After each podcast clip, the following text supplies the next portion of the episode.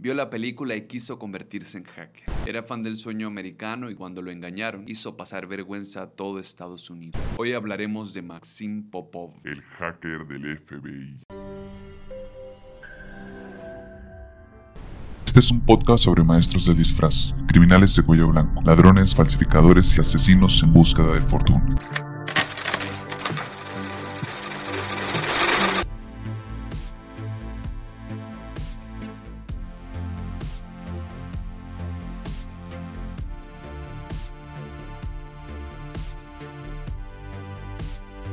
Hoy hablaremos de un hacker que hizo pasar vergüenza al FBI, un joven que, inspirado por una película de Hollywood, decide aprender computación para luego pertenecer a una pandilla del este de Europa famosa por diversos fraudes. Hoy hablaremos del ucraniano Maxim Igor Popov, el hacker del FBI. Comenzamos. Maxim Igor Popov nació en Ucrania en los 80s. Creció siendo un chico pálido, delgado y tímido. Su adolescencia temprana la marcó el lanzamiento de la película Hackers con Angelina Jolie. Apenas la vio, supo a qué se iba a dedicar el resto de su vida. Incluso se dijo a sí mismo que ganaría un montón de dinero haciendo. Y durante su etapa escolar aprendió computación en un XT, una de las primeras computadoras de IBM que salió al mercado durante el año 83. O sea, ya era vieja para ese entonces. Pasaba tanto tiempo hablando de código que su papá no tardó en regalarle una PC y un modem. En su cumpleaños número 15, Maxim Popov entró a la Poco después se obsesionaría por el subgénero de ciencia ficción llamado Cyberpunk. Con 15 años, tiene el mundo en sus manos. Ahora no tiene que ir a la escuela para conectarse. Puede aprender todo lo que quiera desde la comodidad de su casa. Se acomoda los lentes y comienza a hacer los amigos que lo llevarán a lograr su objetivo. Al poco tiempo, un grupo de hackers de la Unión Soviética se interesa en Maxim por su habilidad para manipular a las personas era bueno utilizando su PC, pero mejor convenciendo a gente de entregar datos confidenciales. La historia del joven estafador se comenzó a correr. Durante cuatro felices años, Maxim no hizo más que aprender y recibir dinero. Con 19 años pertenece oficialmente a una pandilla que lleva un par de años golpeando fuerte a los bancos norteamericanos. Los robos se habían vuelto tan habituales que el FBI estaba siguiendo el caso de cerca y ya tenían identificado al joven promesa de la pandilla, Maxim Popov. En la investigación se dieron cuenta que Maxim soñaba con trabajar para el gobierno estadounidense y ya allí empezaría su propia compañía de tecnología. Ese era su sueño y fue entonces cuando el FBI se conectó con él para ofrecerle esa posibilidad. Ellos enviarían una escolta a Ucrania y él se encargaría de acompañar a Maxim a llegar a Estados Unidos. Una vez allí, serían recibidos y comenzaría su nueva vida. Maxim al inicio se negó, estaba ganando buen dinero, pero sabía que corría peligro, pues de no aceptar ya había sido localizado por las autoridades. Así que dio un salto de fe y aceptó. No quería vivir en las sombras toda su vida y al fin y al cabo quería obtener buen dinero montando su propia compañía. Trabajaría de lo que le gusta y ya no tendría que correr. 18 de enero de 2001. Un joven rubio con gafas, cara de bebé y pelo corto camina nervioso a través de las puertas de la Embajada de Estados Unidos en Londres. En cualquier otro lugar, lo confundirían con un estudiante de intercambio o un campeón de Dungeons and Dragons. Pero en ese momento todos a su alrededor sabían que estaban frente a un miembro de una pandilla de hackers del este de Europa. Llevaban años cometiendo fraude y extorsión a compañías estadounidenses. Dentro de la embajada se reúne con el asistente legal del FBI para darle su pasaporte y hacer los últimos arreglos. Al finalizar, lo conducen a una habitación de hotel que la embajada aseguró para él, donde procedió a conectar su laptop y beber whisky hasta embriagarse y dormir. Al día siguiente, Popov, aún nervioso, pero visiblemente emocionado, tomó un avión que lo llevaría a Estados Unidos. Recordemos que para este punto Popov ya era buscado internacionalmente y estaba contento de poder dejar su pasado atrás y reutilizar sus habilidades para trabajar entrecomillado honestamente. Y digo entrecomillado porque pues no mames, era el gobierno norteamericano. Más adelante, Maxim iniciaría su propio emprendimiento tecnológico y viviría bien. Es decir, el tipo ya lo tenía todo planeado. Nada podía salir mal, pero, como en toda buena historia, nada saldría como lo esperaba. Apenas pisó territorio estadounidense, el agente que lo había escoltado lo colocó en una habitación de aislamiento y volvió una hora después con otro agente federal, un abogado y un trato de tómalo o déjalo. El trato consistía en que Popov sería su informante. Trabajaría todos los días para atrapar a sus antiguos compañeros. Si se rehusaba, iría a prisión. Maxim estaba confundido y se sentía como un pendejo, obviamente. Lo llevaron a una casa de seguridad en Fair Lakes, en Virginia, y fue instruido a contactarse con su antigua pandilla de hackers. Solo que esta vez el FBI grabaría todo. En esa casa, Maxim viviría durante los siguientes tres meses, proporcionando información valiosa al FBI, hasta que uno de los agentes encargado de traducir y revisar expedientes se dio cuenta que Maxim Popov había estado utilizando coloquialismos rusos para advertir a sus socios que Estados Unidos se había colado en la feria. De inmediato el FBI procedió a sacarlo de la comodidad de su casa y lo arrojó en una cárcel del Estado. Maxim dijo en su defensa, Jódanse. y No saben con quién se están metiendo. Para este punto, todo se le vino abajo al hacker ucraniano. Estaba claro, pasaría gran parte de su vida en la cárcel. Con apenas 20 años ya lo habían acorralado. Para contextualizar esta historia, debemos ir desde la cárcel de St. Louis en Missouri hasta las oficinas del FBI en Santa Ana, California. Un agente de apellido Hilbert comenzaba a ganar una fuerte reputación en ciberseguridad. Se había dado cuenta que Estados Unidos estaba en un punto de inflexión con respecto al crimen cibernético. Durante los 90 el hacking se volvió un deporte recreacional pero a partir de los 2000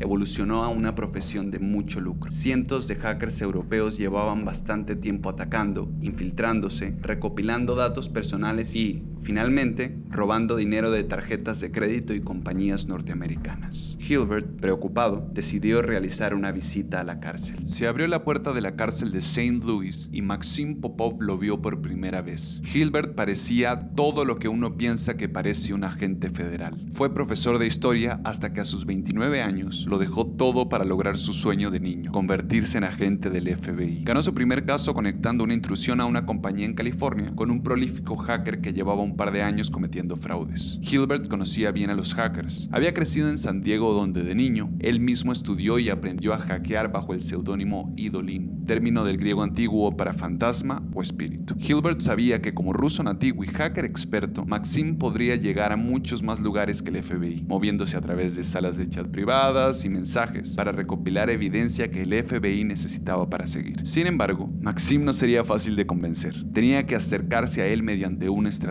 Ahora estaba frente a un muchacho delgado, con cabello rubio y gafas que era sumamente listo. Cuando ambos se sentaron, Hilbert procedió a contarle su plan a Maxim y a ofrecerle un nuevo trato. Trabajaría para él en este caso y a cambio le darían tiempo servido en su caso. De funcionar, Popov pasaría a trabajar como parte del FBI, como agente encubierto, para todos los crímenes tecnológicos del sur de California. Pero Maxim no estaba convencido porque ya lo habían engañado antes. Aquí fue donde el agente Hilbert cambió de estrategia y le aseguró que no tendría que atrapar a ninguno de sus amigos slash socios. Le dijo que sus objetivos serían extraños y que Popov no le debería lealtad a ninguno. También agregó, sería una misión de inteligencia, algo que haría James Bond, para rematar con un respeto mucho tus habilidades. La estrategia de ensalzar el ego del joven Maxim funcionó porque el 22 de marzo, luego de consultarlo con su abogado, Maxim Popov firmó el acuerdo. Hilbert tenía a su topo. Maxim nunca pudo resistirse a mostrar sus habilidades. Desde la biblioteca de la cárcel de Santa Ana había accedido a las impresoras de todo el lugar para, y cito directamente del reporte de comportamiento, imprimir comentarios profanos y declaraciones en todas las impresoras de la instalación. En ese tiempo lo metieron en aislamiento. No tuvo ningún remordimiento. A continuación le pusieron un nombre al proyecto,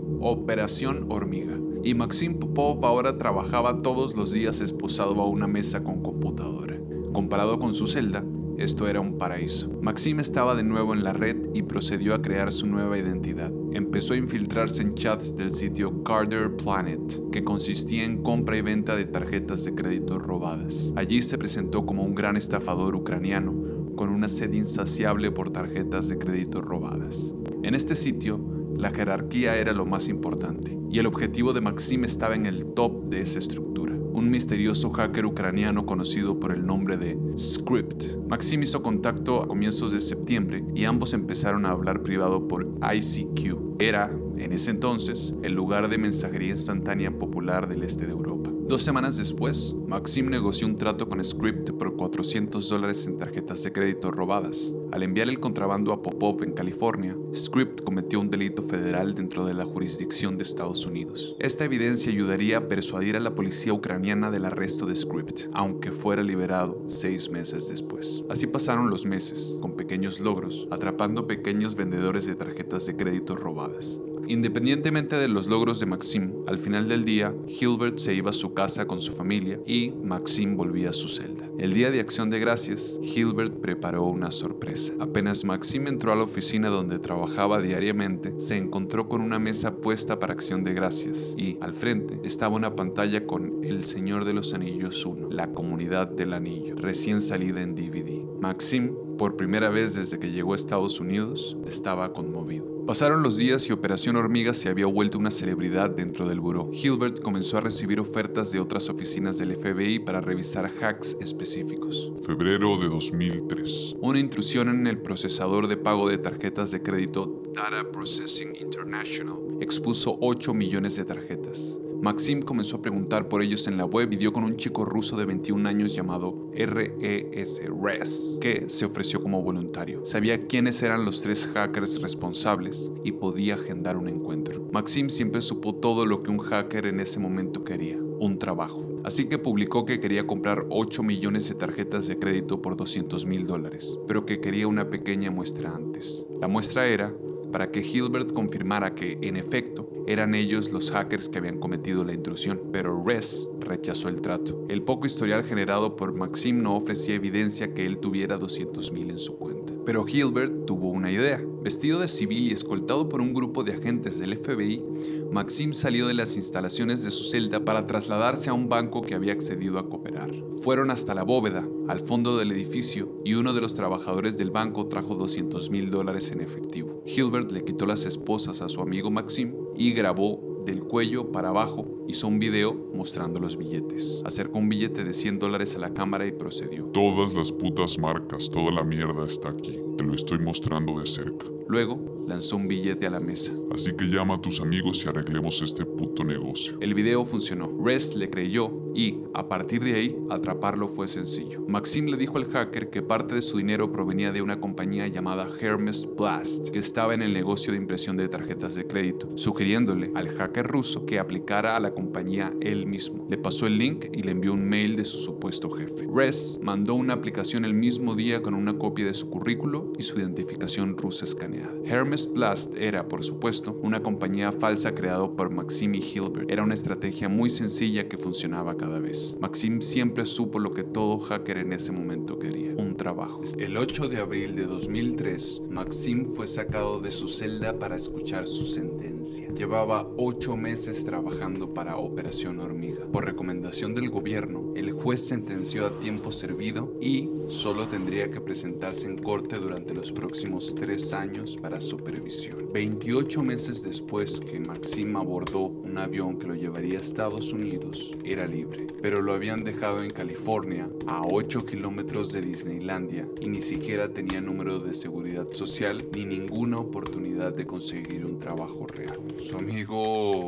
Este güey, ¿cómo se llama? Su amigo Gilbert logró que el FBI le rentara un departamento y que le pagara mil dólares al mes para seguir trabajando en Operación Hormiga. Pero Maxim no pudo adaptarse a la vida en California y un día golpeó a un borracho que lo estaba molestando en una parada de autobús y, obviamente bien preocupado, llamó a Gilbert por miedo de que lo volvieran a encerrar. En su cabeza estaba decidido, tenía que volver a Ucrania. El juez le otorgó a Maxim un permiso temporal. Gilbert, su amigo, lo llevó al aeropuerto, sin saber que sería la última vez que lo vería. Maxim desacató la orden del juez y decidió quedarse en Ucrania. Operación Hormiga cerró con más de 400.000 tarjetas recuperadas y un puñado de criminales capturados. Maxim empezó una empresa de ciberseguridad llamada Cybercrime Monitoring Systems, encargada de espiar sitios de estafas y vender a las compañías afectadas inteligencia para protegerse de ellas. A Gilbert le encantó. Finalmente, Maxim estaba utilizando sus habilidades para algo legítimo. De vez en cuando, Maxim le pasaba información importante a Gilbert. por los viejos tiempos. Le agradeció la forma en que siempre lo trató. Le dijo que ahora tenía una familia y había cambiado su vida, que todo se lo debía a él. Finalmente, para el año 2009, la investigación sobre Hilbert terminó y cerraron el caso. Lamentablemente, lo de Maxim no era del todo cierto porque creó un nuevo alias llamado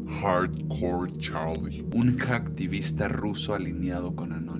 Quería hundir a una empresa que no había cumplido con su parte del acuerdo monetario. Durante una entrevista vía telefónica en 2016, Maxim Popov dijo, Él fue el único amigo que tuve. Sigo siendo un hacker y eso nunca cambió. Pero ¿a quién le importa? Todavía lo quiero. Cuando durante la entrevista lo presionaron, finalmente confesó. Técnicamente lo hicimos nosotros. Los robos del FBI, todo. Al parecer, había sido un plan orquestado por Maxim y su ayudante, Leonid Sokolov. Mencionó el nombre de Hilbert en una conversación para que el FBI se pusiera a investigar sobre ello. Tenía la esperanza que ellos pagaran por obtener la información. También confesó que Hilbert nunca estuvo involucrado en la estafa. Maxim Popov finalizó la entrevista diciendo que aún recuerda el día de Acción de Gracias de 2002, comiendo pavo y viendo El Señor de los Anillos. Ahora las estafas evolucionaron, pero fue Maxim Popov junto a A.J.